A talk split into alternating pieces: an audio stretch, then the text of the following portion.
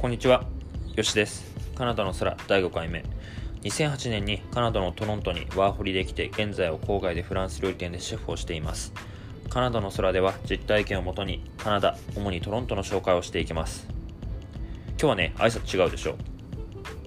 挨拶はね、いつも撮ってんのが夜で、夜のテンションだったからこんばんはって言ってたんだけど、あの、聞いてる人にね、昼間の人もいるよって言われたんで、まあ、今回は変えてみました。前回ねブラジルに行った話をして今回東京でどうやってお金を貯めて生活したりとか、まあ、エージェントを選んだ時の話をするつもりだったんだけど今回はね雑談の回にしようかと思います、まあ、雑談をしたいって思ったのも今ねいろいろ歴史に残る大きな事件が同時に起きているのでそのアップデートとか、まあ、どんな感じで実際こっちで起こっているのかっていうのを話そうと思います。こういうね雑談の快適なのを時々挟んでいこうかなと思います。こっちで起きているニュースだったり日本で起きていることをあの俺がこっちから見てちょっとついていけなかったりとかよくわかんないことだったりなんか変だなと思うことを話していこうと思います。今回はねコロナのアップデートと、まあ、今世界中を騒がせている黒人の差別問題に関して。差別問題に関してはデリケートだからまあいろんな意見もあると思うけど人の意見を聞いてそれは正しい。間違ってる。あそんな意見もあるのか。そんな見方があるのかって考えることも大事なことだから、まあ、俺の意見を聞いてみて、まあ、それぞれ考えてくれるようになってくれるといいかなと思います。ちょっとねあのニュースとかそこら辺で読めるものではなくあのちょっと歴史的な切り口とか、まあ、そこにヒップホップをちょっと絡めて話そうと思います。個人的なアングルングルから見てみてね。で、俺ね、あんまり新聞とか読むの苦手だから、時事ネタとかね、あんまり得意じゃないんだけど、自分のある知識の上に今回ちょっといろいろ調べて、自分の考えをちょっと強くしてまとめてみたので、あの、聞いてみてください。それではどうぞ。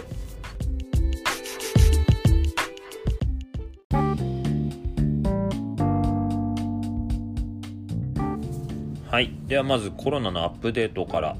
します。もうね、コロナの情報がね、毎日新しいのが入ってくるから、情報を用意するよね。もう知ってるニュース、今聞いてるニュースって、もうすでに古かったりするじゃん。もうなんか違うことが、その瞬間に起こってたりするからさ。しかもさ、朝起きると奥さんが日本のニュースつけてるから、もうカナダのニュースと日本のニュースが入ってくるからね、もうそれで情報疲れしてもう一時期ニュース見なくなったもんね。今も流してるけど俺はもう必要最低限の情報しか頭に入れてないかな。もうそれとさあの最近飽きたことがあってご飯食べることに飽きてきた。もうさ仕事してる時はほとんど3食なんてしっかり食べないのよ。あの食べ物に囲まれてるとね食べようと思う気にならないんだよね。お腹空いたらちょっとつまみ食いとかあの、まかないも出るんだけどそれもほとんど食べなかったりとか。で今は毎日ご飯作るでしょう。で仕事始まる前は9割ぐらい、まあ、3食作ってて、まあ、朝はパンなんだけど今仕事戻っても週3日5時間ぐらいしか働いてないからさちょっと減ったからまあ7割ぐらいは自分で作ってんのね、まあ、家族の分。もうそれが3ヶ月だね。もう自分の手料理にも飽きたからたまに奥さんに作ってもらうんだけど、もう食べるっていうこと自体にちょっと疲れたよね。もう9時、8時、9時に朝ごはん食べて、12時で6時に食べるじゃん。もう食べ終わったらすぐにまたご飯みたいな。たまにね、テイクアウトとかするんだけど、ま週1ぐらいかな。ちょっと前にね、スターバックス行って、お兄ちゃんとあの、ドライブスルーだけやってるから、喋って、How's going? 調子どう？って聞かれたからさ、まあ、家からも出れないし、あの、車からももちろん出れないから、カゴに入って運ばれてる猫みたいな気分って言って、まあ笑ってくれたんだけどさ、まあ、そんな状況でも、Thank you for your business 買ってくれてありがとう。Thank you for working いやいや、こんな状況で働いてくれてありがとうって言い合うのがなんか平和でカナダらしいなと思うよね。さて本題です。今まだねトロントがあるオンタリオ州は緊急事態宣言が6月下旬6月30だったかなまで伸びて5人以上集まるのは禁止だったり、まあ、外出は必要最低限にするような状態。今はまだフェーズ1って言って first line で働いてる、まあ、病院とかスーパーとかしか空いてない状態。徐々に路面店とかアウトレット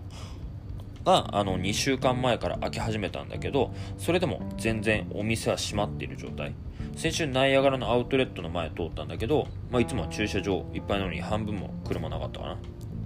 であと2週間前にマッサージとかあとカイロ整体かな？日本語で。で歯医者も開いたんだよね、まあ、美容室はまだ開かないのかって声もあるんだけどマッサージとかカイロとかって治療にも使ってる人いるから、まあ、優先されたんだろうねっていう。リラックスするために使うんじゃないからねあれって。リラックスするためだけに使うんじゃないからあの俺も結構腰とか肩とかの治療で使ったりするし。でね今一番混んでるのはガーデンセンターかな、まあ、俺が住んでるのは郊外でみんな一軒家に住んでる人多いからガーデニングやる人が多いね。俺も裏庭に芝生生やしたりとかハーブ植えたりして。田舎でやっぱねあの外出れないと庭いじりしてる人が多いしそうなるよね自動的に。で学校はねあのこの前9月まで開かないって言ったと思うんだけどデイケア、まあ、保育園もしかしたらそれに近くなるんじゃないかって。だからね自宅勤務の人が多いよね。今も空いてないから。保育園はフェーズ2で開くって言われてるけど、まあ、それが今週中に発表になるよって。だけどね、州知事が学生はリスクを犯犯したくない、学生のリスクは犯したくないって言ってるから、まあどうなんのかなって。子供とかにもあのおじいちゃんおばあちゃんがいるから、だからその保育園が閉まってる期間も伸びて、結局全部9月から始まるんじゃないかって言われてたりもするよね。レストラン関係はね、フェーズ3でオープンするみたいなこと言ってたんだけど、まあそれだからだいぶ先かな。まあ、言ってもさ、レストランって娯楽の部類に入るじゃん。お金余ってる人が行くみたいな。でレストランとかカジノとかはほとんどだから最後の方になるんじゃないかって言われてて、まあ、世界中のねツーリズムももう死んでるから今停止してるでしょ国境が閉じたりとか。だからレストランもそうだけどホテルもやばいよねって。日本の京都とかも全然人いないっていうしね。ニューヨークとかも観光客がいないからホテルが全然機能しないって言ってたしね、まあ、前も言ったけど今まで結婚式で設けたところも大打撃だよね。もう当分100人規模のパーティーはできないんじゃないかって。まあ行きたいかって話をね。トロントとかさ、まあ、うちのレストランってアメリカからのお客さん結構いるのね。だからすごいリスクあるよね。6月1日から空港の出入りも厳しくなって全員マスクしなきゃ入れないんだって、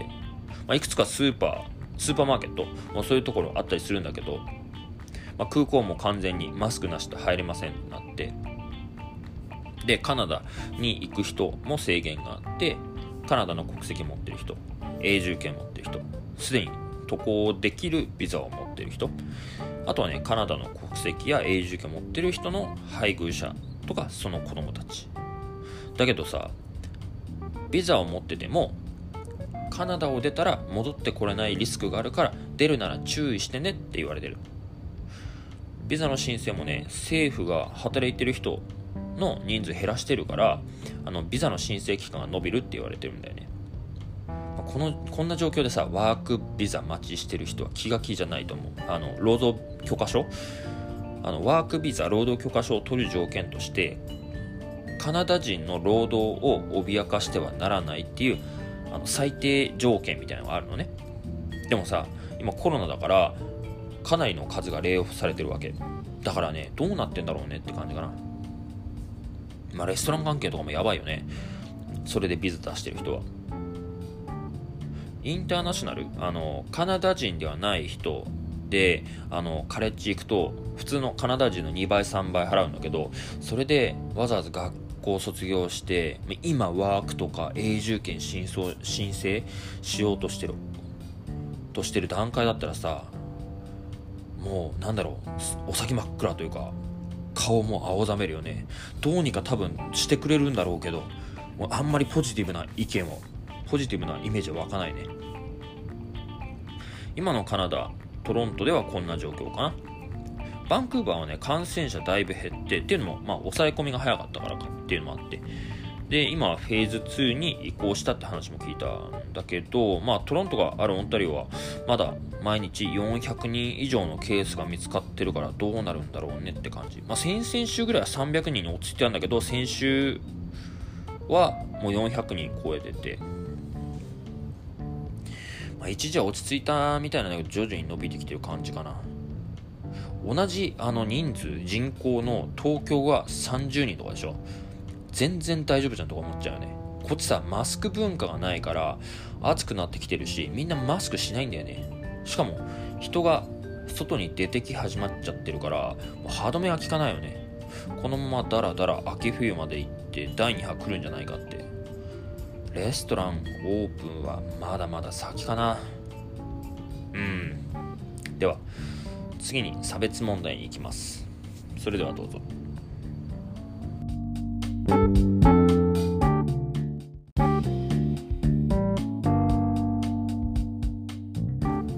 はい。現在世界中で巻き起こってる黒人差別問題ね、まあ、差別問題に関してはずっと昔からあってただ今回あの大きくなった事件の発端は丸腰のただの一般人が警官に首に9分間乗られて死んでしまったという事件です。ここに関しては、まあ、ニュースでやってるからあえて言う必要もないかと思うけど知らないのであれば調べてみてください、まあ、それだけでもこの件に関しては意味があります。先週末にねトロントでもブラック・ライブズ・マターのデモ行進が行われてあの大阪でもあったみたいなんだけどでもねそのデモの前にダウンタウンの路面店にガラスがガラスを全部板で折ったのよ、まあ、デモする人たちに壊されないようにって。ちょっと不思議に思うんだけどさデモと暴動ってセットなの？なんか違くない？って思うよね。なんか今まで搾取された分を取り戻すっていう心理が働くからっていう人もいるんだけど俺は全然理解できなくて。俺もさブラックアウトチューズデーっていうあの SNS で黒い真っ黒な写真を上げるやつ。あれには参加したんだけどあれは人種差別反対の意味で暴動に賛成しているわけではないからね。あれをやってくれる人が多いからってなんか正義を味方につけたと思って好き放題やってるのは全然もうすっごい気に入らない。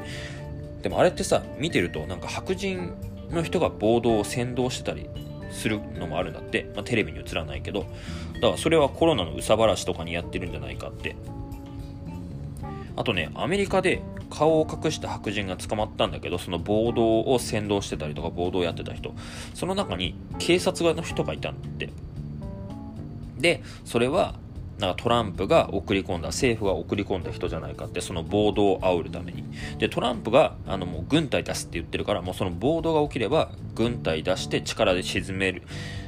られるし手っ取り早いからじゃないかって話もあったりとか、まあ、これはあの違うポッドキャストを聞いててそう言ってる人がいてああそういう話もあるんだとか思ったんだよね。でも本当わかんないよね。そういう話ってさありえないと思うんだけどあの911ツインタワーに飛行機が突っ込んだ事件だってアメリカの陰謀説あるじゃん、まあ、これ本当に信じるか信じないかなんだけど。しかもトランプってさ差別主義者なイメージあのね個人的にね。これはちょっと今回の歴史を調べてそうなのかなって思っただけっていうのもあるんだけど今回のあのブラック・ライブズ・マターにかぶせてオール・ライブズ・マター全ての命が大事だとかっていう人もいるんだけど、わかるんだけど、俺はちょっとそれにあの否定的というか疑問を抱いてて、特にブラックの人以外が言うのに、なんかなって思ってる。ことがある。本当に言ってることはわかるんだよ。アジアアジア人も差別受けたりするしもう、俺も個人的に受けたこともあるから、もう多分ほとんど海外に住んでる人は大なり小なりの経験があると思うの。気づくか気づかないかの問題もあるけどただね白人が黒人に対しての差別意識とか黒人が今も受けてる仕打ちと仕打ちとかはもうねアジア人が差別されてるとはステージが全然違うぐらいひどいのね。アメリカとかねフランスまあイギリスもひどいんだけど黒人ってだけで犯罪者扱いされたりとか今回もそうだけど丸腰なのにもかかわらずあの殺されたりとか銃で撃たれたりするのね。だけどそれが無罪になったりとか。今はね SNS とかが発達してて明らかになるからいいけどちょっと前までね本当にああの相手が黒人ってだけで何しても正当防衛が成り立ってた時がずっとあってで黒人ってだけで命の危険にさらされるし殺される可能性が3倍にも上がるんだって。だから子供たちは昔から警察の前では手を挙げて武器を持ってないっていうことをアピールすることを教えられるんだって。おかしいよねそれね。でなんでこのブラック・ライブズ・マターが始まったかっていうきっかけに関してはあの2013年に17歳の子が夜中うろついてて警官と口論になった上で射殺されたんだって。だけどその警察は業務のため正当防衛っていう主張が通ってあの無罪になった。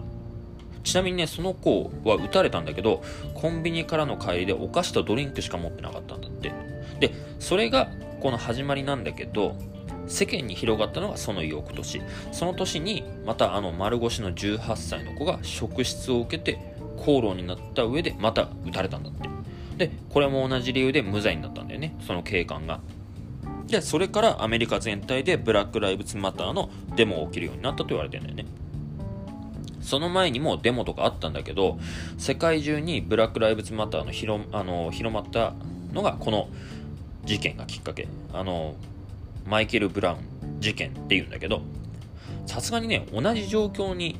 アジア人がなったとしても撃ち殺されることはないと思う。まあアメリカだから分かんないけど。で黒人の奴隷制度がなくなったのも意外と最近だったりするのも影響してると思うのね。アメリカが独立しようとする前に開拓しようと思ってやってきた白人がイギリスから奴隷を買っていたっていうのが始まりなんだって。イギリスはアフリカ系の黒人を奴隷売買してたっていうのが1770年から1860年の南北戦争が終わるまでの約100年間ははっきりと奴隷制度があったんだって。それがまだ160年しか経ってないの。それからね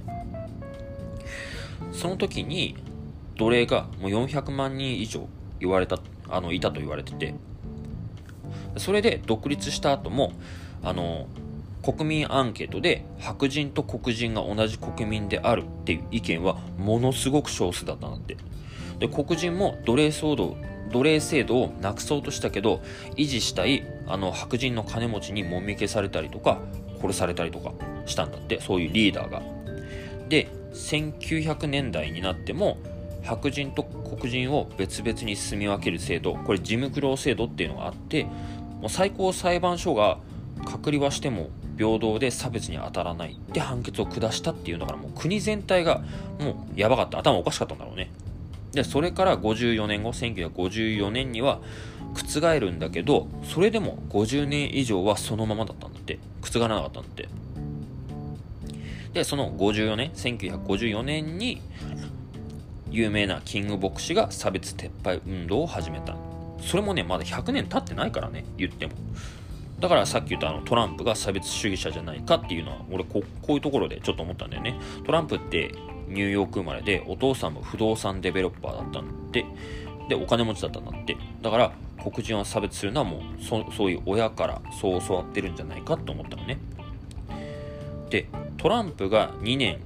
通った大学ニューヨークのブロンクス地区っていうところにあるんだけどこのブロンクス地区っていうのはヒップホップが生まれた地区でもあるんだよね。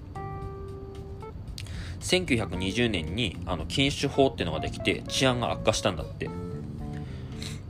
でその理由が乱用は心身ともに害を及ぼすからって理由で。だけどモグリの酒場が増えて禁酒法ができる前より飲まれる酒の量が増えたんだって。あとねその時期に砂糖がめっちゃ売れたんだって。っていうのもみんな家でラムを作ってるんだって。ラム酒。カリブ海の国ってサトウキビがすごく取れるからみんなラム酒を作るんだって。だからカリブの海賊はラム酒を飲んでるんだね。ごめん話がそれた。でヒップホップができたのって1970年頃なんだけどその頃ブロンクス地区は治安が悪くてあのお金持ちの白人が郊外に出てっちゃったから黒人しかいなかったんだって。それで犯罪やドラッグが日常茶飯事で無法地帯だったんだって。でその頃はちょうどディスコブームだったんだけどお金がないから公園に集まってパーティーにしたのがヒップホップの始まりって言われてる。その中であの、G、DJ とか MC とかブレイクダンスなんかも生まれたんだよね。そんで70年代半ばから80年代にかけてストリートギャングが消滅してヒップホップの組織が暴力やドラッグの無意味さを訴えてで代わりに歌やラップで訴えようってなったんだって。もともとのヒップホップの意味ってヒップはクール熱中してる人。ポップは弾ける人ってイメージがあったんだよね。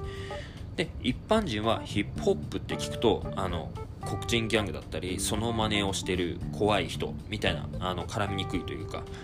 ちょっと近づきにくいみたいなイメージあるあるけどもともとヒップホップって黒人ギャング間での抗争とかをなくすために生まれたものなのね。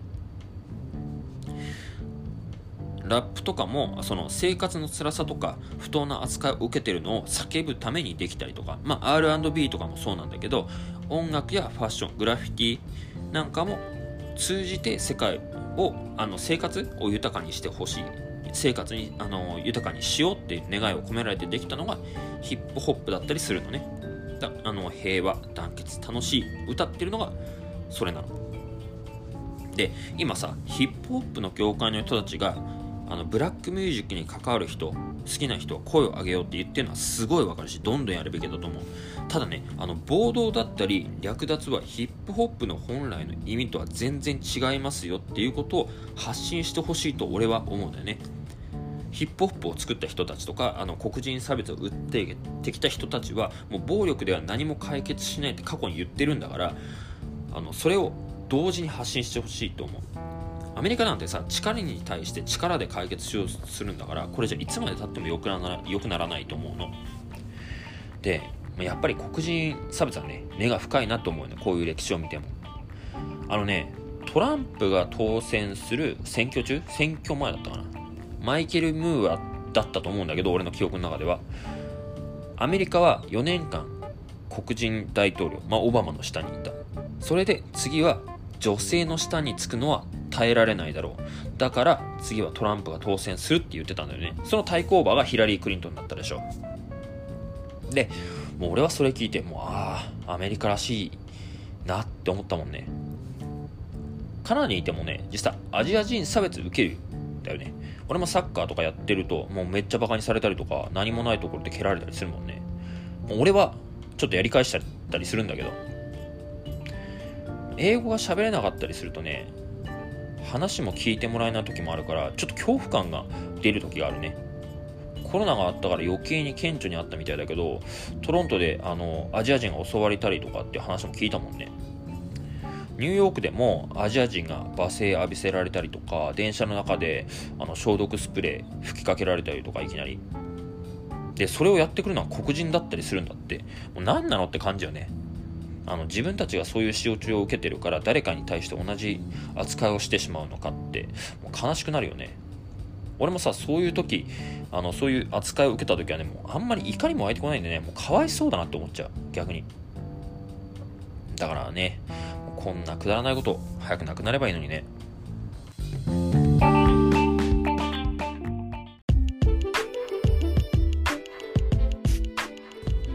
はい、どうでしたでしょうか、まあ、差別問題に関してはいろんな意見があるから本当にいろんな意見があるんで、まあ、興味がある人はいろいろ調べてみると結構面白いです。毎日また違った意見が出てきてるんで。で、はい、今コロナ自粛期間中ですがみんな何か新しいことをしましたか？俺はね今回結構いろんなことに本当にチャレンジしててあの倉庫を自分の遊び場に改造したりとか遊び場って言ってもそこでねあの家具とかを作れるように改造したりしてそれを売ったりしてるんだけどあとね芝生を植えたりとかガーデニングに挑戦したりとか、まあ、料理の方でもねあんまりやらないパンとかデザートに挑戦してみたりとかしてんのね。で自分のインスタ見てくれてる人はいろいろやってるから焦ってんのかとか時間あるならもっと料理にとか思われるかもしれないんだけど俺ちょっとなんか今の違くて今は時間があるじゃん。だから時間がある時の時間があるっていう時の時間の使い方って全然違くて全く違うことをして自分の幅とか知識とか経験を広げたいのね、まあ、それって時間がない時の時間があるとはちょっと時間の使い方が違うでしょ。時間がない時っていうのは仕事に追われてる時じゃん。その時に時間があるんだったらもうちょっと料理とか仕事にウェイトを置くん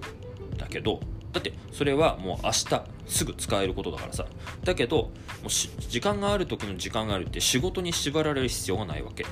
だからそんな時にしか新しい趣味を試行錯誤できないしもし例えば新しいビジネスをやるにしても十分考えてでもし仕事がなくなった時減った時のために流れを作っておけばそうなった時にも安心じゃん。すぐ踏み出せるから。何の抵抗もなくさ。で仕事が戻ったとしてもサイドで生きにくいにできるしでサイドで収入があればもっと自分がやりたいこともできると思ってるのね将来的に。レストランの仕事を減らしてで家族とだったり自分の時間を持てたりするしでそのバランスを保つのが将来の俺の理想だったりするから、まあ、今いろいろ試行錯誤チャレンジしてるわけ、まあ、失敗とかもするけどそれも結構楽しくて、まあ、失敗したらもう次は絶対良くなったりあの上手くなったりするじゃん。で学校の時にあのカレッジ行った時かに先生にシェフに言われたんだけど learn from it もうミスしたらそこから学べって言われてもうそれを言われてからかな。あの失敗しても大して落ち込まなくなったの、まあ、失敗して怒られてももう怒られてる最中にああすればよかったかな。次はどうすればいいかな。とか考えたりしてね。あんまり怒られてる時話聞いてないんだよね。もし分からなかったらあの時どうすればよかったですか？みたいな聞くからね。もう怒られてもさ聞いて解決した方が次のためにはなるじゃん。なんか怒られてるだけでストレス溜めるより次どうするかってアイディアもらった方が全然あのプロダクティブ生産性があるよね。でもね今は失敗しても誰にも怒られないから本当全然失敗たくさんできるしだから失敗するのが楽しいんだよね。あーって思うけど思う時あるけどやり直せる、まあ、次はよりいいのができると思えばまあ楽だよね。まあどんなことでもポジティブにいきましょうってことだよね。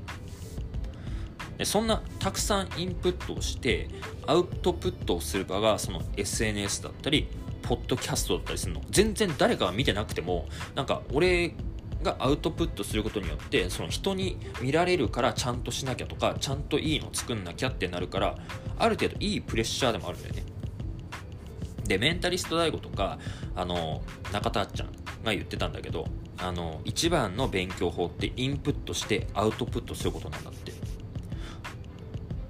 アウトプットすることによって人に伝えることであのもっと考えることに考えるようになるしもっとクオリティを高めるんだって。で頭に入るんだって。で最近時間があるからもうホリエモンとかあのメンタリスト DAIGO とかそういう人たちの YouTube 見て極端な意見を言う人たちは何を考えてるんだろうってすごい勉強してるのね。人とは違った意見を言う人って人とは違った見方を持ってたりするじゃん。ああそういうことかって勉強してる。まあね一握りになりたいんだったら誰も考えてなかったことをやらなきゃいけないと俺は俺は思ってるね。そのマイノリティなわけじゃない一握りってあの成功してる人。ってことはマイノリティな考えも持たなきゃいけない。特殊な考えも持たなきゃいけないからそういう人たちをどういうふうに考えてるのかっていろんな角度から俺見るの結構最近好きで。まあいいや。詳しい話はまた今度ゆっくりします。今度はねあのポッドキャストおすすめのポッドキャスト俺が今聞いてるポッドキャストの話でもしようかな。では来週は本編に戻りますそれではまた Stay safe, stay positive. Bye bye.